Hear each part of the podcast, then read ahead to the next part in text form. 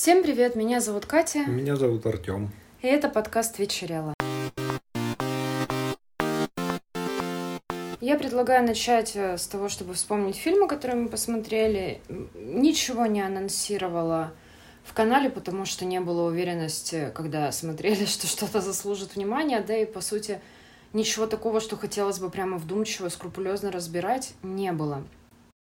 Из номинантов этого года мы посмотрели фильм «Оставленный», он номинирован как лучший фильм, по-моему, еще где-то мелькал, не помню сейчас уже.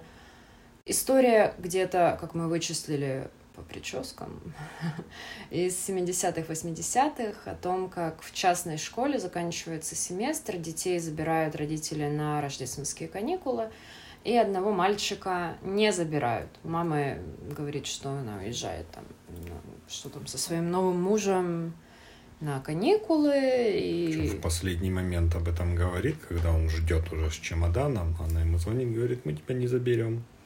Ну да, такой вот сюрприз.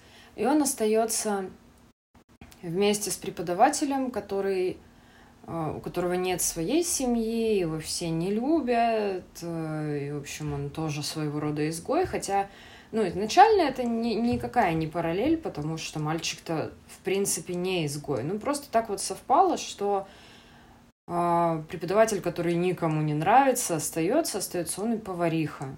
И вот они там тусуются, и получается у мальчика как бы такой эрзац семьи. Это довольно длинный фильм, там, по-моему, 2.15 или что-то такое, где вот эти вот их взаимоотношения постепенно раскрываются, раскрываются, и мне как раз показалось это очень милым приемом, как они могут общаться, как, наверное, в идеале хотелось бы общаться с родителями, потому что они, а, ну, они немножко подначивают друг друга и шутят, и могут быть чуть более открытыми, несмотря на то, что все равно у них не дружеские отношения, все равно они ответственные взрослые, они пытаются как-то ну, разбавить драматизм ситуации для мальчика, но все равно не позволять же ему делать все, что угодно. Но при этом у них, конечно, складывается теплое общение, в итоге мы больше про всех узнаем.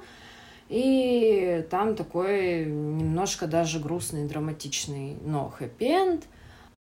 Ну вот, собственно, и все. Ну, это, по сути, вся эта история, там, ну, три разных человека, по сути, и ну, это как такое рождественское чудо преображения человека в стиле классических этих каких-то историй и сказок, где каждый из них меняется и становится чуть-чуть лучше. Ну да, через общение с кем-то, с кем, вероятно, он никогда в жизни бы, если бы не эта оказия, так близко и не пообщался бы, получается извлечь уроки. Ну, поэтому, да, наверное, он может откликаться ну, если ты вырос на Диккенсе. Ну, даже не то, что вырос, но это часть культуры, которая тебя окружает. И такие вещи, они более понятные, осязаемые. Это было симпатично, это было очень мило. Ну, если честно, как-то меня особо не зацепило. И, на мой взгляд, все-таки затянуто. С одной стороны, ну да, у нас есть время получше всех узнать, но с другой стороны, ну, даже не знаю. Ну да, приятно его смотреть, потому что, я так понял, он снят на пленку. Ну, мне так показалось. И там были какие-то логотипы, которые, возможно, у меня в мозгу соотносятся с съемкой на пленку. Приятная музыка, такой чуть-чуть род муви, чуть-чуть домашняя атмосфера, но можно разик посмотреть. Я... К нему сложно хотеть вернуться, наверное, потом. Да, просто один из таких... Ну, много что замешалось. Да, и рождественская сказка, и бедняжка, брошенный родителями, хотя здесь, понятно, не такой накал, он все-таки взрослый. И кампус, ну, то есть сразу много таких каких-то архетипических моментов. Что еще мы смотрели? А, Мастера и Маргариту посмотрели. Здесь тоже ну, мне понравилось очень. Я, ну, с ранних лет люблю «Мастера и Маргариту», читала очень много раз. И именно поэтому, наверное, я как-то отдельно оценила, как создатели поигрались с оригинальным сюжетом, потому что, как правило, когда смотришь экранизации таких вот наизусть известных произведений, это бывает скучновато, потому что ты уже слишком хорошо знаешь сюжет. А здесь они смогли обойти этот капкан. Потому что если смотреть вот предыдущую сериальную экранизацию с Басилашвили в роли Воланда, ну, там и каста у меня вопросики имеются, но это ладно. В принципе, типа так видит автор. Но там оно, ну вот четко буква в букву движется по книжке. И это немножко скучно. То есть, с одной стороны, окей, пятерка с плюсом тебе, чувак, но как-то... А тут, конечно, головокружительные повороты знакомого сюжета. Это было прикольно. Ну и красиво тоже очень, и довольно понятно. Я много слышал негативных отзывов с разных сторон. И со стороны того, как он выглядит, и сюжета как раз люди почему-то хотели, чтобы он был вот точно полностью по книге опять. Но при этом он ничего не переврал, он просто расставил акценты так, что понятно, что вот он так интерпретирует сюжет. При этом это никоим образом не... Ну, тут нет никакого привирания. Он ничего не добавляет от себя. Ну, по сути, «Мастеру и Маргариту» я писала работу большую по «Мастеру и Маргарите» в свое время э, в учебном заведении. И этот роман можно трактовать на самом деле очень разнообразно. То есть там столько всяких приколюшек мелких, и, соответственно, поэтому тут нет никакого надругательства над оригиналом. Это просто вот угол зрения. Ну и он добавил автор больше слоев, и вот эту вот антиутопию, и, в принципе, как бы несколько реальностей. Мне это очень понравился прием. То есть, опять же, это, это не от себя тяна. Но он это сделал более выпукло, если ну, в оригинале ты как сам воспримешь. Ну, можешь воспринимать все как единую. Вот, вот все, как написано, так вот оно и есть.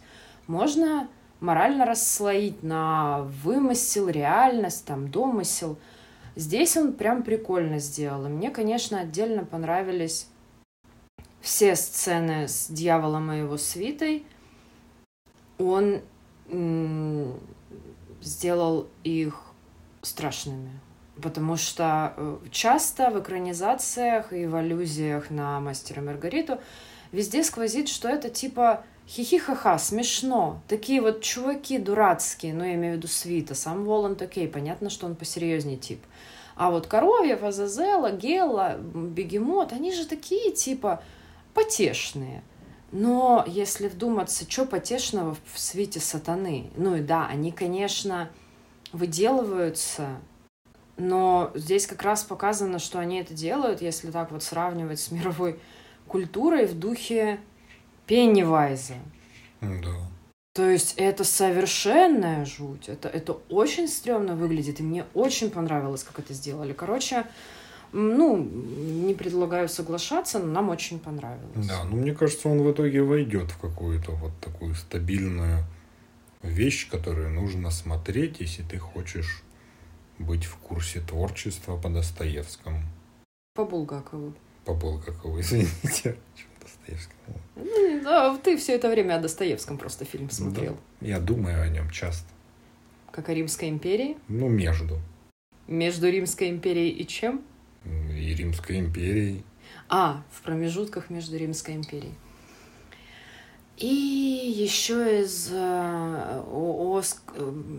господи, оскароносных фильмов. Я просто долистала онлайн-кинотеатр до какой-то одной из самых нижних строчек, и там были вот как раз-таки победители, ну, оскароносные фильмы последних там пары десятилетий.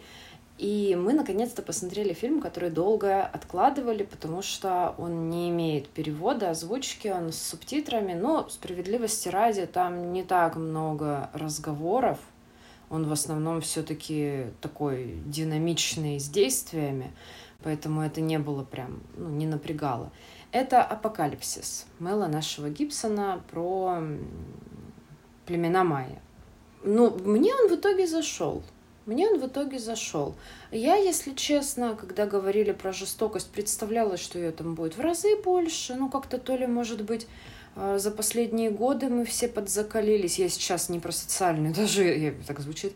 Вообще я имею в виду, что больше чего-то жесткого в кинематографе, в сериалах, и мы уже не так это воспринимаем. А, возможно, 15 лет назад я бы сказала, о-о-о, полегче, куда столько крови. Сейчас, если честно, не так уж впечатлилась. Там даже не показали, как умирают дети. Нормальные ребята.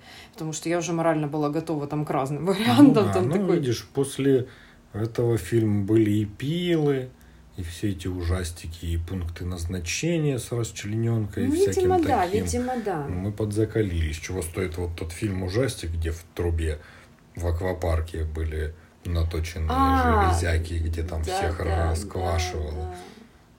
Да, ну... Или адская пасть Мохавы, я что-то вчера О, его вспоминала. Да, да. Ну, короче, кровишкой нас не испугаешь. Меня больше, конечно, психологизм, ну, в смысле, если говорить о том, что меня может испугать в каких-то жестоких фильмах, это именно психологизм и какая-то, ну, с другой стороны надо заходить. Просто кровь уже ну, не производит впечатления. В общем, это я скорее заранее ответила на незаданный вопрос, показался ли он мне слишком жестоким. Я помню, его обвиняли. Ну, нам показывают какое-то племя маленькое, которое живет, не тужит, и внезапно откуда-то из леса приходит толпа э, явно из другого племени, более большого, нам показывают, что у майянцев есть э, определенное расслоение, есть племена, которые, ну, видимо, они объединяют несколько соседних племен в такие прям в города. У них там производство, краски, ткани, что они там всякое делают, у них там сельское есть... хозяйство. Да-да-да, если те просто живут первобытным образом, как собиратели, охотники, рыболовы и все в каких-то своих там хижинах из листьев и веток сложенных. И у них там просто такой вот общинный строй, живут, у них есть главный, бабы, мужики, дети, вот никого не трогают то у этих там уже расслоение социальное, есть знать, которая в золоте, в камнях лежат, вокруг них слуги с опахалами целуют им пятки и подносят виноград. Ну, вот это все. И у них вот уже есть эти пирамиды, те самые, на, на пирамидах. И у них там уже есть вот эти вот шаманы, мистики, которые общаются с богами, приносят жертвы, чтобы ну, потому что там уже началось, начались проблемы с болезнями и прочим, они пытаются за счет человеческих жертв умилостивить богов. И вот мы видим, как практически все племя уводят э, туда часть на жертву.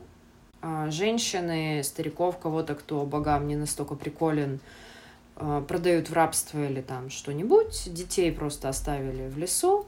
А, и вот в итоге спас... Ну, и там уже такое много жестокости, много а, уже изощренных издевательств. То есть, допустим, ну окей, там, не принесли тебя в жертву по какой-то причине, ну, давай убегай, а мы будем в тебя стрелять из лука. Ну, то есть уже эм, извращенность ума, скажем так. Они отошли от природы. Ну, как бы, ну, я банальные вещи говорю, ну, а что, собственно, нам пытались показать, что вот уже э, зажрались, сволочи.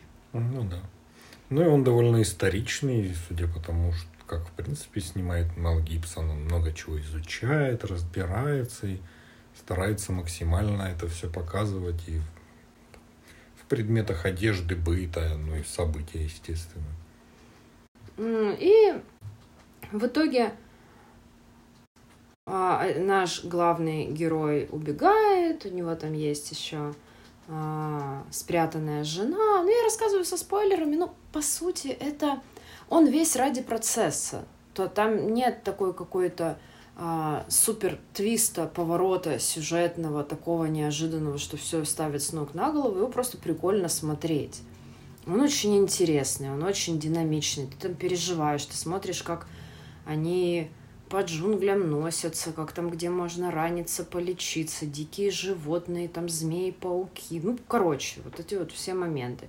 Ну и в конце мы видим, как высаживается армада, и начинаем понимать, что это все, все эти их проблемы были цветочками. Ну да, это как раз уже период, когда само общество майя начало затухать из-за всяких своих проблем.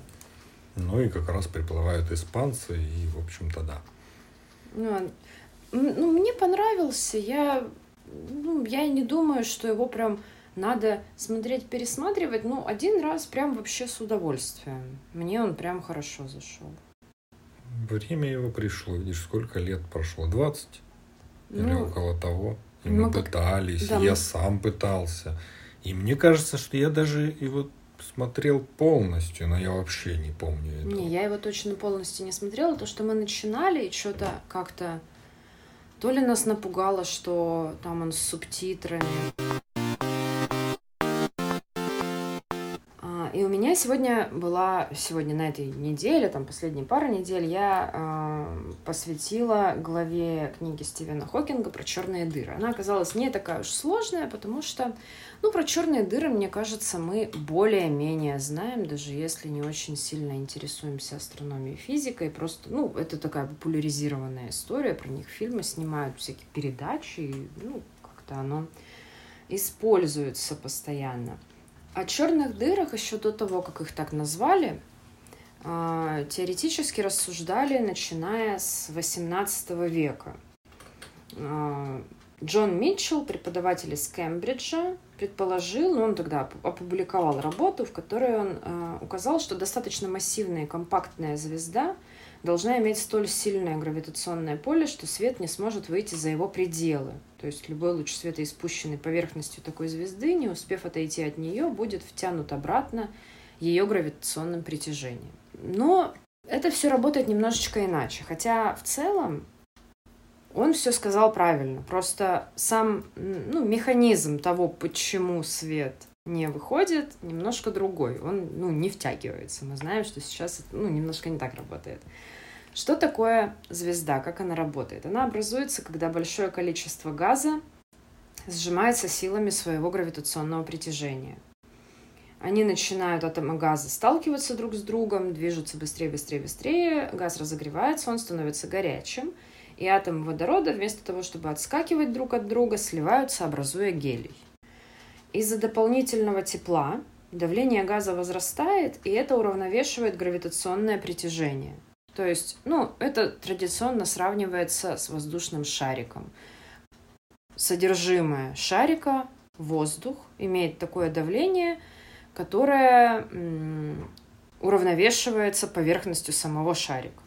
А, и это продолжается какое-то время. То есть ядерные реакции выделяют тепло, и так уравновешивается гравитационное притяжение. Но ядерные реакции будут протекать постольку, поскольку будет хватать материала звезды. И чем больше начальный запас топлива, тем быстрее оно истончается. Ну, потому что больше гравитационное притяжение, нужно больше реакций. Uh-huh. И из расходов топлива звезда начинает охлаждаться и сжиматься. И вот дальше уже несколько вариантов того, что может произойти. А здесь стоит упомянуть имя Субраманьяна Чандрасикара, аспирант из Индии.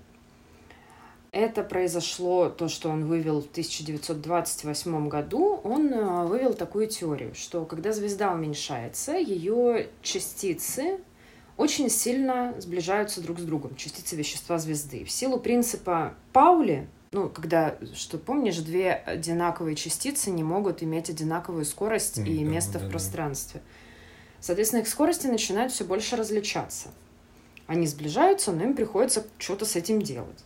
Таким образом, частицы стремятся разойтись, и звезда расширяется, и радиус звезды может удерживаться постоянным благодаря равновесию. То есть, если до этого гравитационное притяжение уравновешивалось давлением, ну вот этой температурой реакции, то теперь принцип Паули создает отталкивание, которое уравновешивает гравитационное притяжение. Но А, это же не может работать абсолютно во всех ситуациях.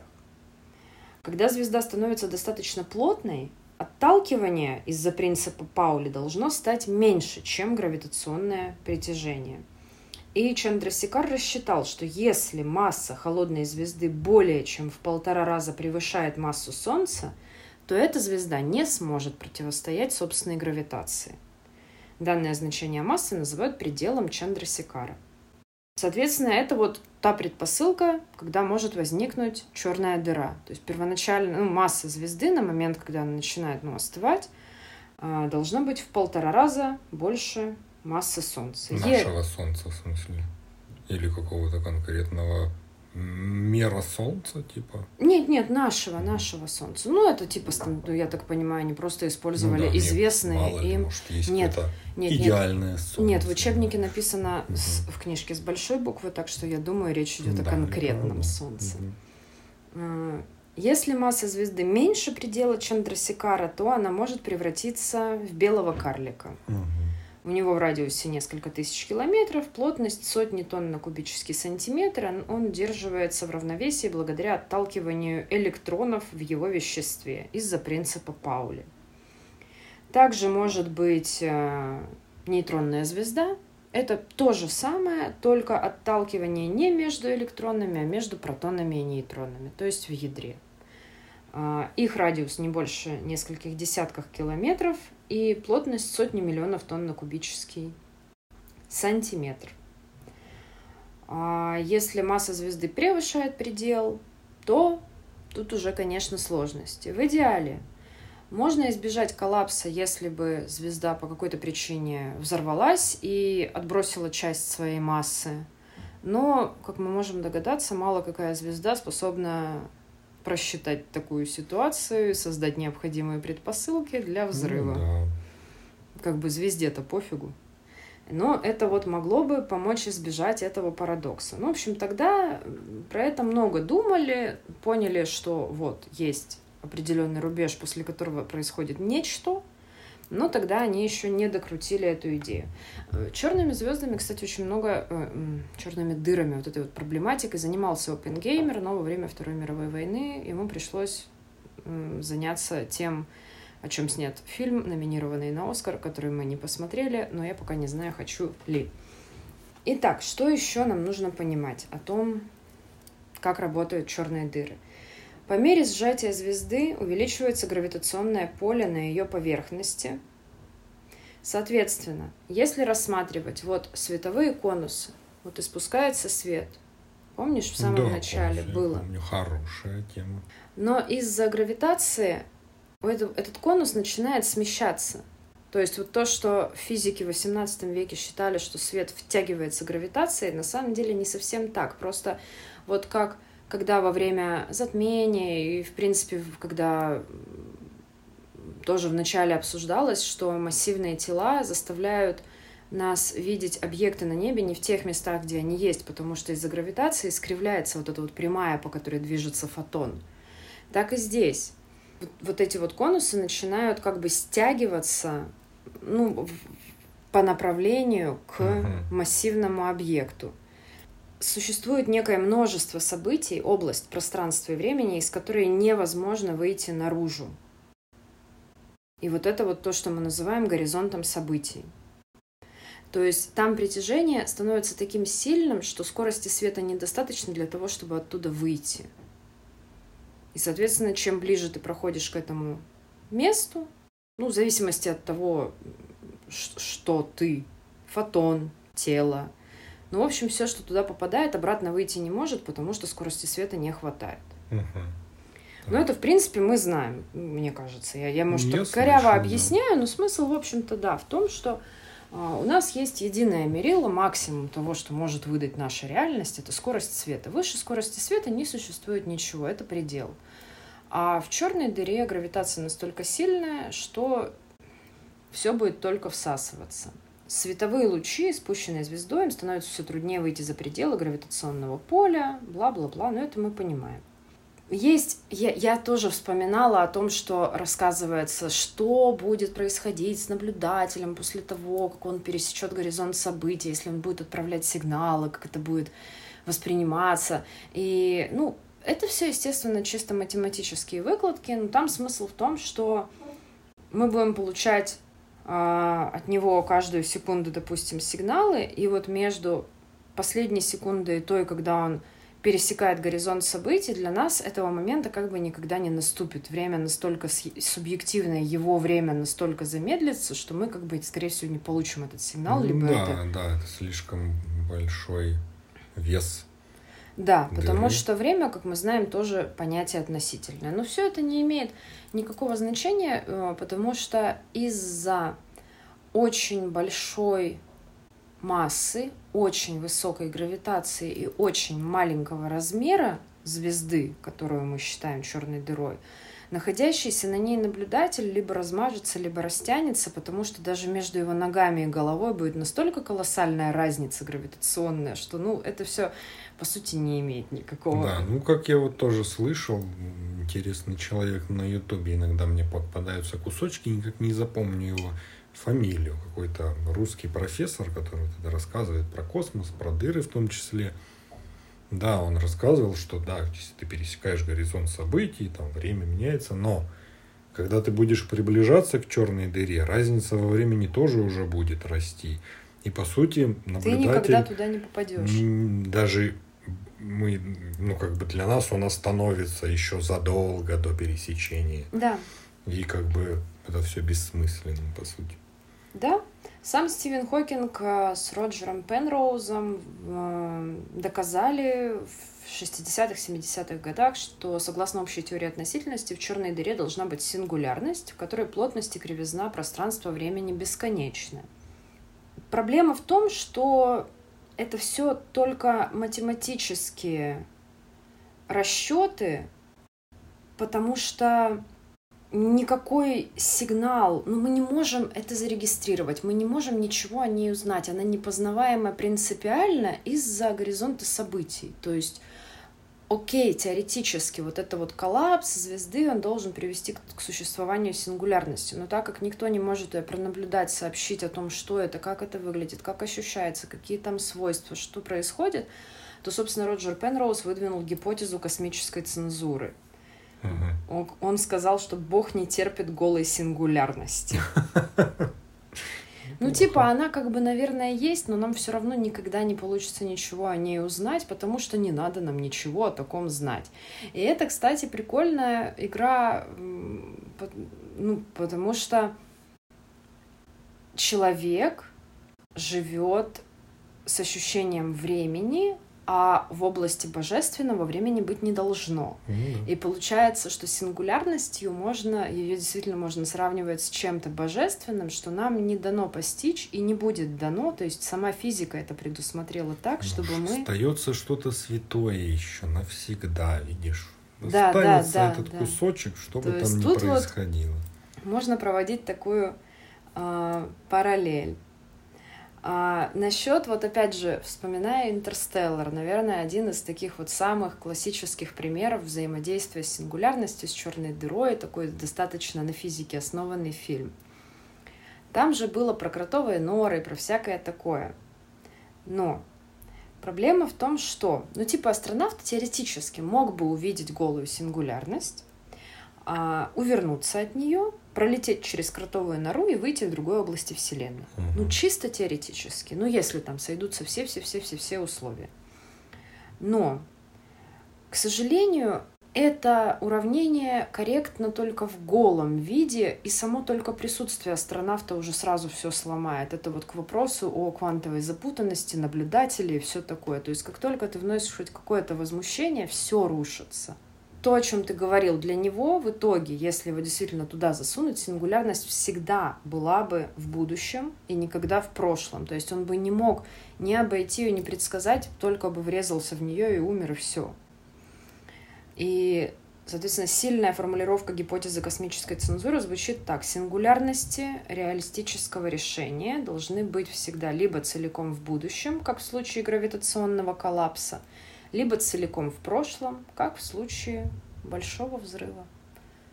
Потому что черная дыра это как обратка, то же самое, как большой взрыв, только в обратную сторону. Это странно. Ну, видишь, они же тоже оперируют только теми сравнениями, которые у них есть. Мне кажется, это тоже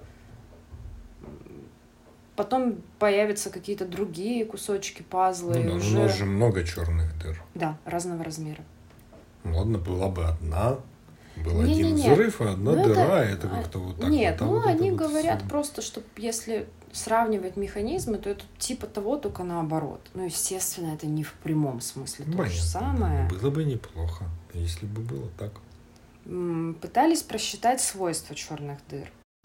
А, Канадский ученый Вернер Израиль а, показал, что согласно общей теории относительности, невращающиеся черные дыры должны всегда быть правильной сферической формы. Размер зависит от ее массы, только от массы. Две черные дыры с одинаковыми массами должны быть идентичны друг другу. То есть быстрые движения, которые возникают во время коллапса звезды, они скругляют ее.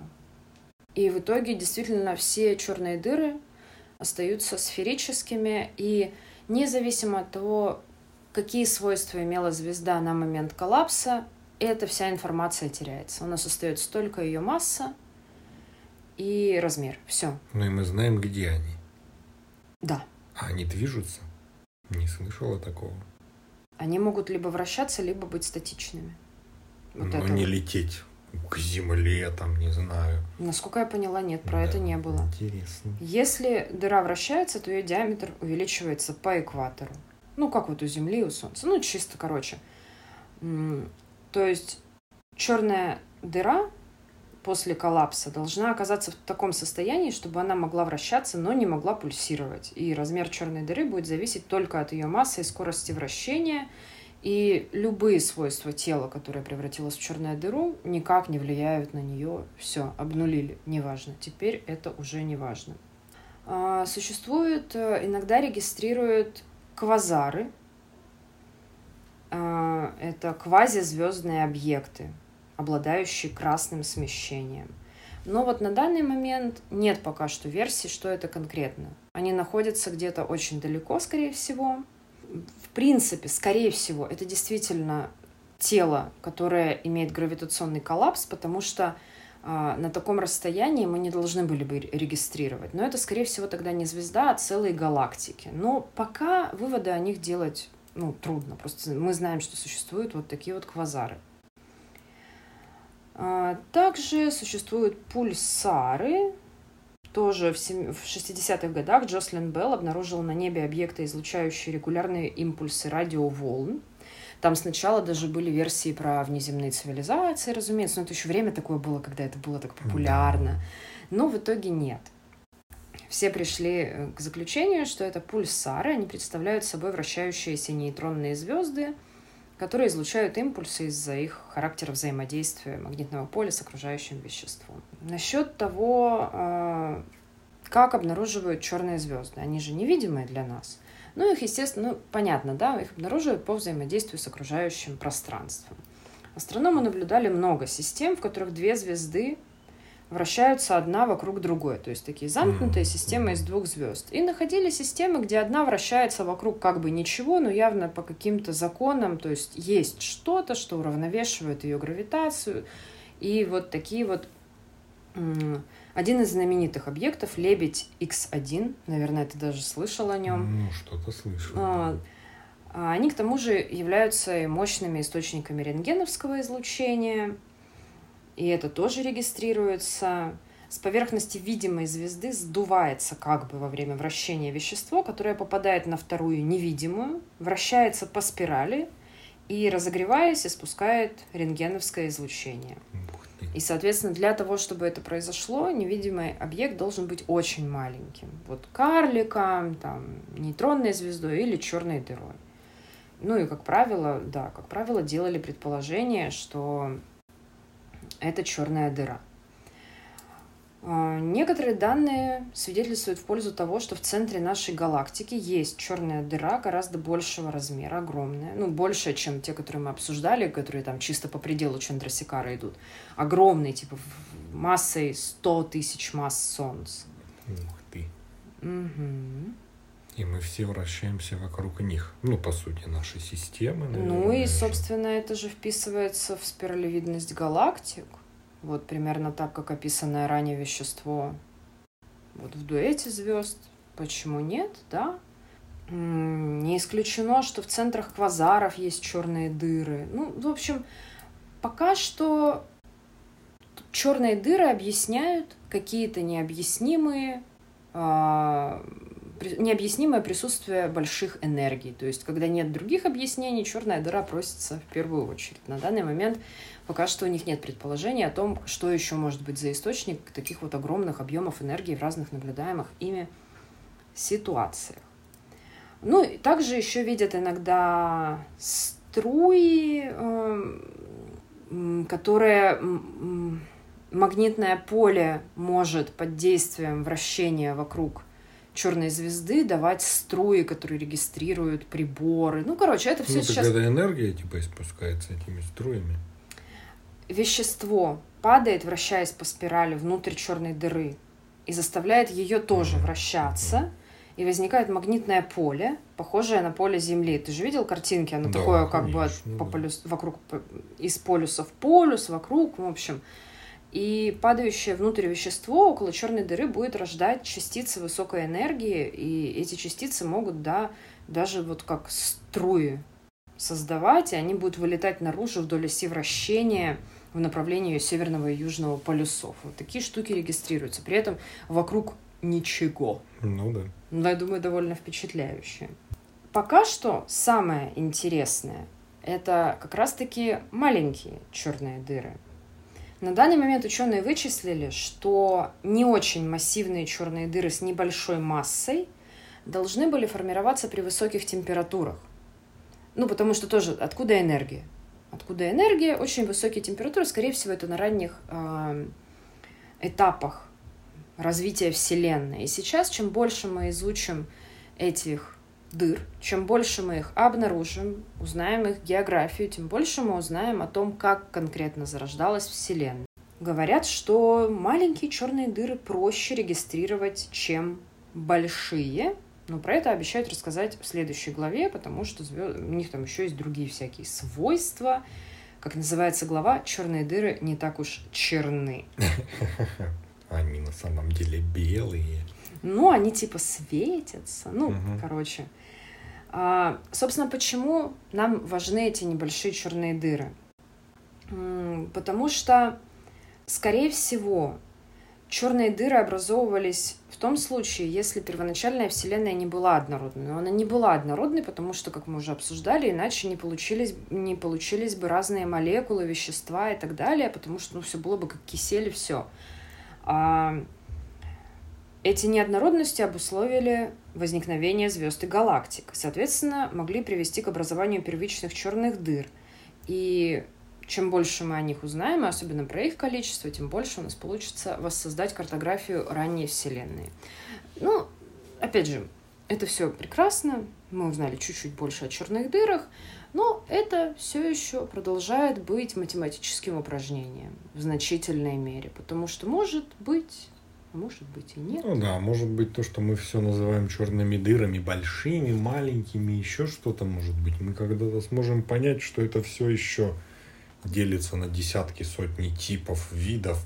Это на самом деле мега разные вещи. Да. Но это интересно, конечно, черные дыры. Ну вот тут как раз и притягивает вот то, что это такая вот загадочность и непонятность. все эти непонятные физики, весь этот космос, можно поговорить о чем-то конкретном, об истории. Ну, история тоже не самая конкретная наука, будем честны. Сейчас раскрою пару тайн исторических. Не так давно я обещал рассказать про Пушкина, то, что с ним было после его смерти.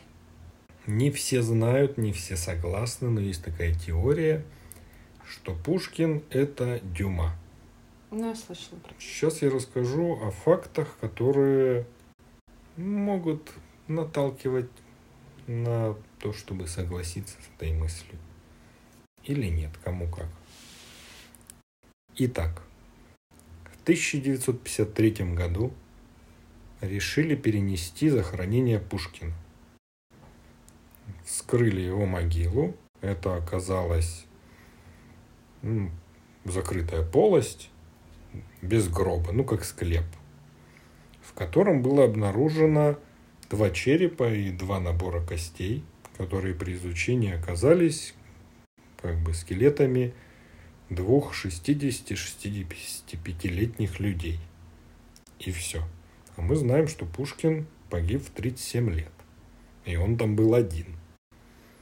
При изучении выяснилось, что там не было пулевых отверстий, ну, пулевого отверстия и, собственно, пули, потому что друзья Пушкина говорят, что пулю не доставали из его тела. С похоронами Пушкина тоже есть вопросы, потому что его хоронили не в том месте, в котором обещали всем. Его должны были вести в Исаакиевский собор, проводить там все как надо. Но ночью его отвезли в Псков и похоронили без свидетелей. Следующим фактом является то, что, ну, как говорят, Пушкин и Дюма похожи. Ну... Мы все знаем, как выглядит Пушкин. С детства все видели его везде. У меня в садике висела огромная картина Пушкина. Как выглядит Дюма, я никогда до этого не видел.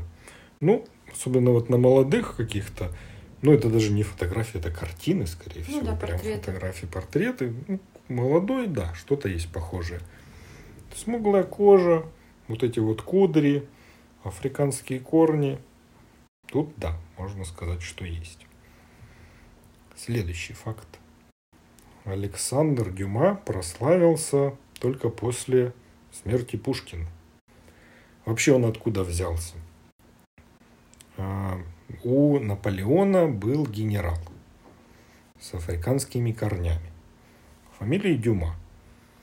И у него был ребенок, и сам генерал умер, когда ребенку было 4 года. И с этого момента теряется как бы его след. В 1820 году появляется человек в Париже, который говорит, я Дюма, Александр, сын вот того генерала. Ну, все такие, ну, ладно. И он начал писать. Все это сопоставляется с временем, когда Пушкина отправляли на юг в ссылку. Но у него там были хорошие связи, он дружил с царем, или уже потом не дружил, в общем, там на юге, на Кавказе, я так понимаю – у него были хорошие связи, и он не мог, не мог отправиться в Москву, в Петербург, потому что там бы его заметили и поняли, что он в ссылке. Но говорят, что он мог путешествовать в Европу. Но так как у него не было денег, потому что он в ссылке, вообще по жизни был с долгами и совсем, говорят, что там он работал под неким псевдонимом. Как раз 1820-23 год, когда появился Александр Дюма. Запомнили. А в 1937 году умирает Пушкин. Примерно там же Александр Дюма пишет свой первый хит «Три мушкетера». И то, что до этого он писал, были какие-то мелкие работы, не такое популярное, не такое классное, а потом хит за хитом. Все, что пишет Дюма, зарабатывает много денег, он выпускает газеты, журналы, в общем, человек молодец. И тоже такой моментик. А, в 1832 году в газетах нашлись свидетельства того, что Дюма погиб. Была заметка о том, что он погиб при каких-то революционных разборках, умер и это как раз совпадает с временем, когда Пушкин женился. И долгое время не путешествовал ни в Париж, никуда. Как говорят, он готовил, в принципе, плацдарм какой-то, потому что, ну, как я не знал, тоже он, оказывается, не любил Россию. Он ее критиковал, царей, всех, хотел революции, в общем, был такой идеально говорил на французском, как все тогда. И вот в этот момент есть заметка о том, что Дюма умер. Потом у нас идет дуэль Пушкина. И он же не умер не сразу, он лежал еще, как бы угу. сканчивался. И он написал Николаю Первому, э, который на тот момент, как я понимаю, не очень любил Пушкина, как раз за, там, за стишочки, за все вот эти вот штуки, которые Пушкин делал, писал. Ну, так как это все-таки великий уже тогда был любимый поэт России, э, Николай Первый заплатил все его долги и как бы вообще, ну как бы для семьи и для всех решил все вопросики. После этого как бы вот он умирает, появляется Дюма с своими тремя мушкетерами. Э, и после этого в 1840 году Дюма пишет роман про фехтовальщика, который много лет живет в России. И там очень подробно рассказано о многих тонкостях российской действительности. И это не как сейчас, когда есть интернет, и ты можешь почитать, посмотреть, все узнать. Там есть вещи, которые, ну, как бы, человек, который не видел, не знает, не мог бы, наверное, знать. Но тут такое относительно. Дальше вопросик, в принципе, про само творчество. Три мушкетера. Д'Артаньян – это, конечно, как бы Пушкин. Дерзкий, резкий, со всеми на дуэли выходит, все дела. У Пушкина было три товарища по лицею. Пущин, Дельвик и Малиновский. Три мушкетера. Угу. Как раз про них как бы он и пишет. И, ну, как говорят, э, в принципе, образы похожи даже на них. Потом он пишет графа Монте-Кристо. И какая фамилия у главного героя? Дантес. Все они, ну, оба они, или оба он, очень похоже одевались, очень похоже, как бы похожая деятельность у них была. Они выпускали журналы, опять-таки газеты. Дюма выпускал газету про Кавказ, которая в какой-то момент была ежедневной. Откуда Дюма знал много про Кавказ? Откуда он знал про Кавказ? Интересно. Он попал в Россию только в 85 году, когда умер уже Николай I, и, ну, как бы за эти годы Дюма уже располнел, как бы изменился внешне, или Пушкин. Mm как бы много вращался в обществе, и ну, его частью маршрута было путешествие на Кавказ. У него такой был своеобразный маршрут, как раз вот Москва, Петербург, и дальше мы вниз поехали, по Кавказу проехались. Следующий момент. У Александра Дюма, э, вот этот вот генерал, э, у получается, дед Александра Дюма, это был Томас Александр Дюма Дави де ля Пейтри. Mm-hmm. Его так звали. Де, Дави – это сокращенный вариант от имени Ганнибал. О, Господи. Де ля Петри значит сын Петра. Mm-hmm. А у Пушкина был прадед Ганнибал Абрам Петрович сын Петра Ганнибал. Угу. У Дюмы, как он говорил, была прабабушка африканка. Дюма, э, Пушкин говорил про прадедушку.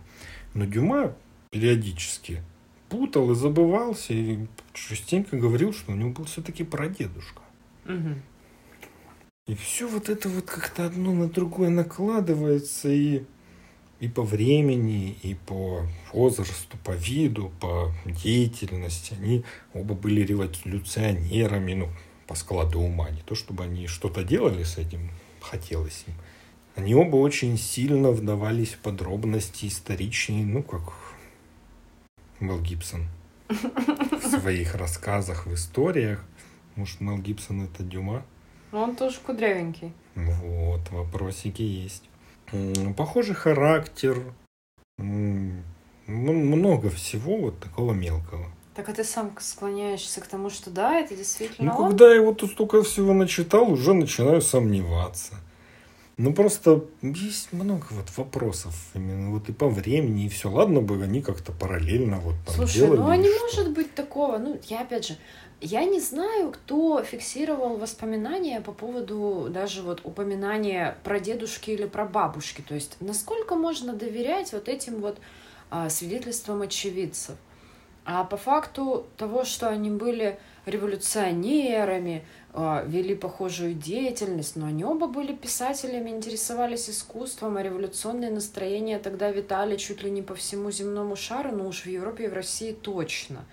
Соответственно, ну, может быть, это просто совпадение вполне Может обычное, быть, потому может. что многие тогда тоже были заражены этим. Да, но меня духом. тут вот больше как раз наталкивает на мысли то, что вот, годы, когда умер Пушкин, тут тебе сразу три мушкетера, потом дальше Ну, поперли вот опять хиты. же, надо произвести исследование и найти несостыковки. Потому что, возможно, да, есть совпадение, но, возможно, там есть что-то исключающее. Наверняка. Поэтому, нет, то, что это прикольно, базару ноль. Да. Ну, вот это такой медийный спор о том, что вот такое есть мнение. Ну, это не то, чтобы серьезно об этом как-то кто-то разбирается и спорит. Про второго человека у меня есть информация. И вот когда я вот когда-то мельком услышал, задался вопросом, как, что, почему, все больше начал тоже погружаться. Вот это более интересно и страшновато даже. С точки зрения как бы настоящести истории и того, как вот все происходило. Петр Первый.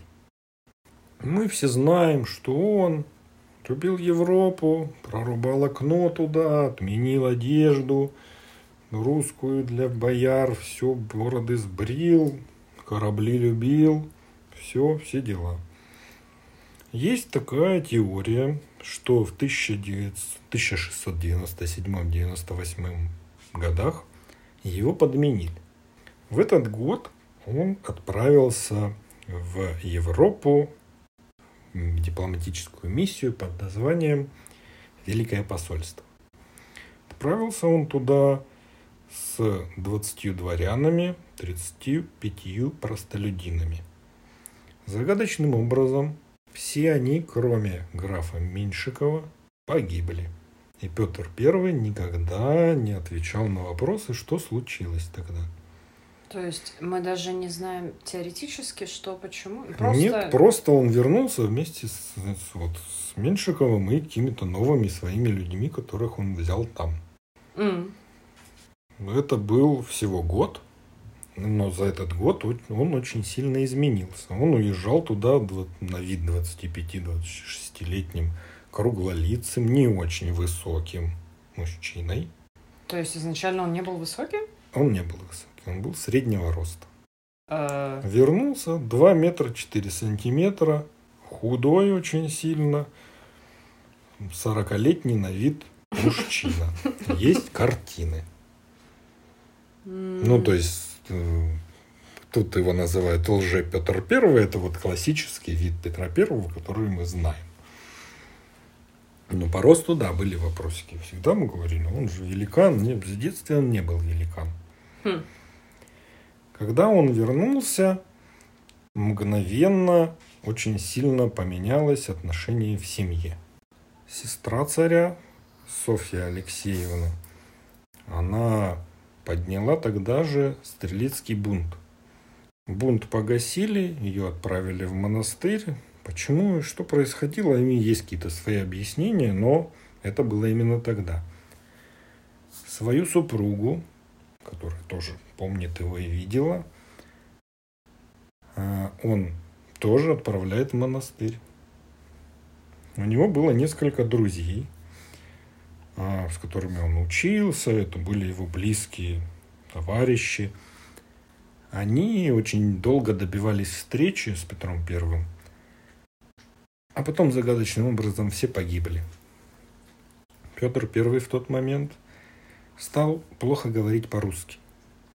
Он перестал узнавать многих людей, которых он знал все эти годы, учителей, каких-то близких товарищей, путал факты, и самое главное, он забыл, где находится библиотека Ивана Грозного.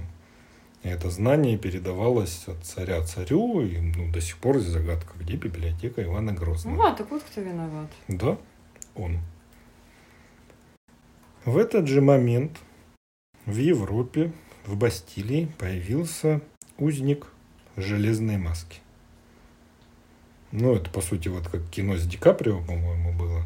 Ой, а я не смотрела. Да, что-то такое было, что вот как бы всем работникам Бастилии было объявлено, что это ну, высокого положения человек, к нему надо хорошо относиться, он, в общем-то, там жил, но никто не знал, кто это конкретно. Ну, само понятие железной маски, как выяснилось потом, это тоже не правда, это была бархатная маска, которая зашила, как бы зашивала все лицо, и было непонятно, кто это, но это был по комплекции виду какой-то вот дворянский человек, который там всю жизнь свою прожил и умер в 1703 году. Резко сменился стиль одежды. Об этом мы знаем, потому что Петр I съездил в Европу, ему там очень понравилось, как говорили. Но никому из нас не рассказывали, что он с детства любил русскую одежду. Он любил эти кафтаны, рукава эти боярские, сам ходил в них – в жару всегда, шапки, вот это все русское. До уезда он занимался этим всегда. Ну и в принципе ненависть ко всему русскому после возвращения, возвращения у него появилась. Он ну, сам перестал говорить на русском. Все мы запрещаем. Ну вот эту часть мы знаем. Самое интересное, о чем нам тоже рассказывали, что вот Петр Первый очень любил флот, корабли строил, все дела – до того, как он уехал, он был специалистом по конным и пешим наступлениям, сам там участвовал где-то, умел в общем. Когда он вернулся, он очень сильно удивил своих учителей и соратников тем, что у него появился, непонятно откуда, очень большой опыт морских боев. Абордажей, в том числе он сам учил тут на месте как захватывать корабли, как атаковать, как плыть. Вот это все он почему-то откуда-то узнал. И такой тоже факт исторический, который известен. У Петра Первого уже на тот момент был ребенок. Алексей Петрович. И это был как бы его старший сын. Мать его отправляют в монастырь, а сын сбегает в Польшу. И под разными предлогами общения с отцом и всем его заманивают обратно. Он едет, его допрашивает Петр Первый и убивает его. А в это время уже рождается потом еще как бы один сын Петра Первого, и он как бы становится уже главным наследником и все вот это вот остальное. Мне прям так интересно теперь про его жену. Да. Что, как это все должно было выглядеть? Ну, видишь, как э, в тот момент, вот как и пишут, любой, кто задавался вопросом, а что с царем? Говорят, царь не настоящий. Да-да-да. Все загадочным образом исчезали куда-то. Нет, я понимаю, что ей там, ну, она не в той была ситуации, чтобы да. выделываться. Угу. Я к тому, что я бы посмотрела про это фильм. Да, было бы неплохо. Ну вот такая вот штука. И про такое нам в учебниках истории тоже не рассказывают. Ну вот тут как-то это еще больше вопросов. Особенно про рост и вот это вот все. И это все, ну, в основном многое. Это же все не, не то, что прям вот это все четко написано. Это же поднимают какие-то переписки, какие-то ну, да. официальные документы, сравнивают, смотрят, и вот не складывают. Я же к тому и веду, что когда да. говорят, что там история... История не точная наука, нифига. Это Конечно, же все мы да. не, никто не знает всей истины, все там переписывается по 10 раз, всегда там есть очень много стратегии, политики. Ну, да, опять же, Ну, кому верить, я не знаю. Мы уже привыкли жить в те времена, где никому нельзя верить, поэтому такие... Э. Да, ну вот с точки зрения исторической, прям это интересно, если это реально так. Это такой прям мощный ход. Такой твист. И так все сработало, и вот оно. А, ну, кстати, про Пушкина тоже есть предположение, и Пушкина и Дюма, что ну, вот это вот он сделал, попробовал, туда уехал и как бы ждал, что все раскроется, а оно не раскрылось, он и продолжал там жить, и такой, о, сработало, типа. Потому что даже фамилия Дюма, она, по-моему, в переводе с турецкого есть похожее слово, которое значит туман, что-то вот такое. А, ага. А на французском, это, по-моему, слово думен, это шутка, потеха. М? Вот. Кто знает. Ну да, про... если про Пушкина я еще слышала что-то, это уже как такое, как анекдот, грубо говоря, то про Петра, если честно, впервые. Это интересно, если так. Да. Я вот тоже меня там так зацепило, и вот это вот как раз, оно же не создает вот этот какой-то флер альтернативной истории, вот в принципе, там, закопанных городов, ядерные войны, вот Нет, этой вот недавней всего-то такого. Она же очень хорошо как раз вписывается. Это вот какие-то вот такие фактики. И это похоже на правду. Это могло бы быть так. А зачем? Ну, подменить царя на своего из Европы. Чтобы политику какую-то... Да, вел свою вести для- политику, да. Потому что вот тот же узник в железной маске, только царь Людовик XIV, только он знал, кто это. И он к нему приезжал, там что-то как-то, вот Ну вот и на этой ноте будем с вами прощаться. Надеемся, было для вас познавательно и интересно. До скорых встреч. С вами были Катя. и Артем. Всем пока. Пока.